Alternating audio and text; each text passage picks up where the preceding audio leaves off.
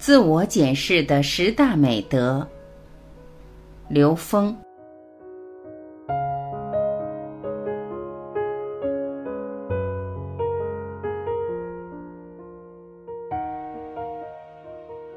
今天分享在记录六十书的时候，自我检视的十大美德的重要性。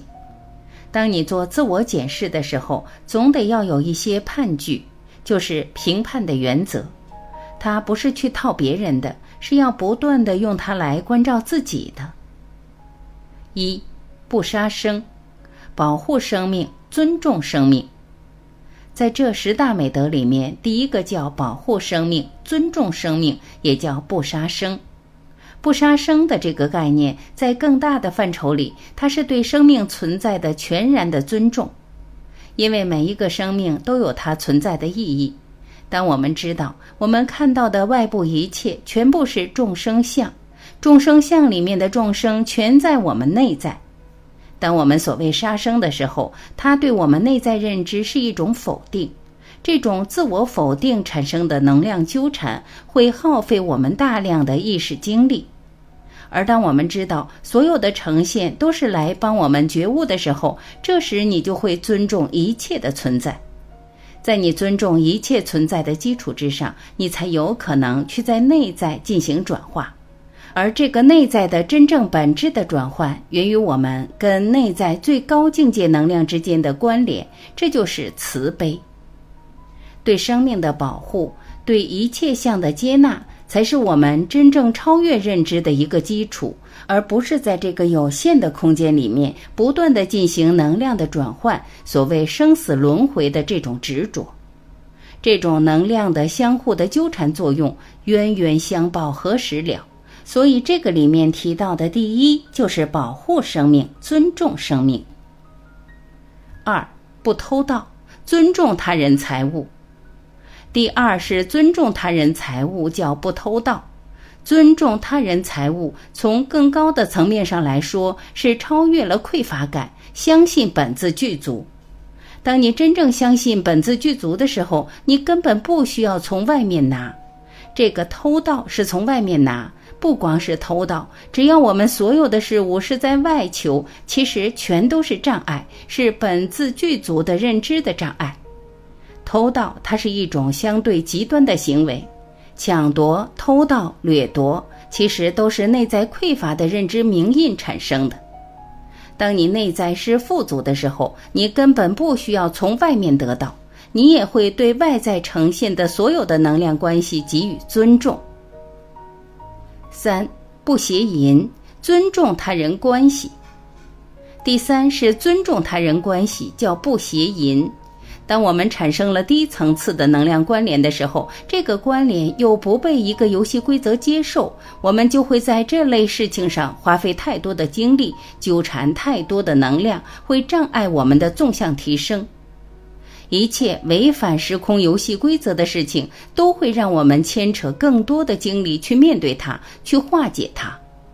当我们贪着在这种有限层面的能量关系的时候，我们就被这种关系所牵绊、所障碍，使我们无法脱离这个能量层次的挂碍。四不妄语，诚实的语言。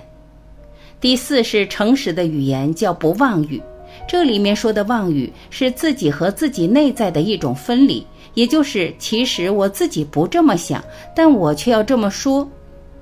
这种纠缠直接导致了我们和我们自己内在关联的中间产生屏障，这种屏障没有办法让我们的认知直接投影出来，而中间加入的这种屏障使我们很难去觉知这个相和我们自己内在的关系。习惯性的妄语就让我们自己分成两个部分，也就是知行不合一。而且不断的强调那种自己都不认同的概念的时候，就相当于在我们这个系统里面植入了很多的干扰指令。这个干扰指令跟我们的整个运行机制它不匹配。诚实的语言就是要植入跟我们内在的直接关联，而且能够直接反映出我们内在的认知状态的这些信息。它所投影出来的现实，直接帮助我们觉察那些认知障碍是什么，也就是内外合一。五不两舌，促进人们和谐的语言。第五是促进人们和谐的语言，叫不两舌。宇宙空间所呈现的所有的不和谐，都是因为我们自己内在的不和谐而投影出来的。当我们不断的给出意识，让我们在现实中投射出这种和谐的生命状态，随时觉察我们那种不和谐的意识，以不同的方式呈现这个现实的时候，这个时候我们能够不断的创造出一个和谐的内在，而投影出一个和谐的外在。六不恶语，友善的语言。第六是友善的语言，叫不恶语。其实，在三维空间里面，你所呈现的一切是你自己内在投影出来的像。当你不断的去清理你自己内在的时候，你会发现，我们所有的恶语，实际最终指向的是自己内在的；所有的对别人的指责，其实指向的是自己。真正了解到这个层面的时候，我们就不会去不断的制造这种内外能量的冲突。七，不祈语，有意义的语言。第七是有意义的语言，叫不祈语，也就是说那些跟我们当下能够连接的，跟我们的意识和现实能够连接的语言，而不是那个脱离我们当下的这种生命状态，说那些跟我们自己毫无关联、跟我们的生命本质毫无关联的人云亦云的这些话，所谓美丽的词藻。八不贪，为他人的所得开心。第八是为他人的所得开心，叫不贪，这是给人以祝福。当你能够为所有人的幸福和快乐而同喜的时候，这个时候我们内在的一体化才能逐渐形成。当你不认为任何东西是你的时候，所有东西才和你有真正本质的关联。当你能够为所有人祝福的时候，你是被整个世界祝福的，所以你才是真正的在祝福着自己内在的这种圆满。九不嗔恨，为他人的所得开心。第九是同情他人的不幸，这里就是不嗔恨。同情是嗔恨的反义，所以能够以同情叫同体大悲来超越嗔恨。换句话说，我们外面呈现的所谓的恶人，其实都是我们自己认知投影的像。你去恨这个恶人，你只是在强化这个像的这种强度。当你通过它去觉知，你知道自己内在的需要被同情的部分，是以外向来提醒的，是你自己内在有这么一个东西，才会有外向来提醒你需要升起自己内在的慈悲。这样的话，我们对于那个内在的情绪带来的嗔恨和贪爱，进入一种觉知的状态，我们才能真正的发起这种内在的一体化的慈悲。十不吃，维持正确的世界观。第十是维持正确的世界观，明白此道理叫不吃。什么叫正确的世界观？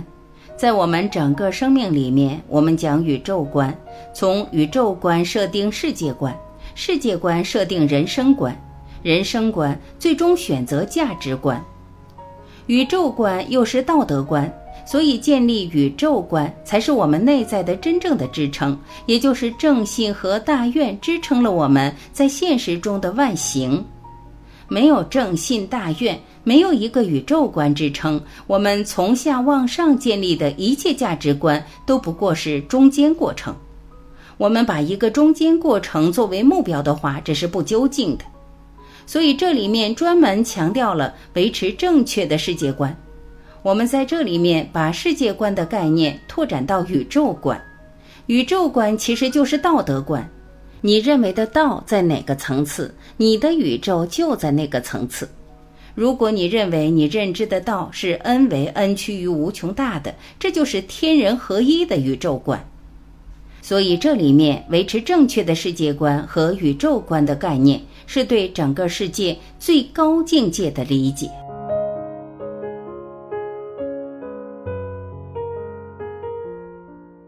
感谢聆听我是婉琪今天我们就到这里明天再会。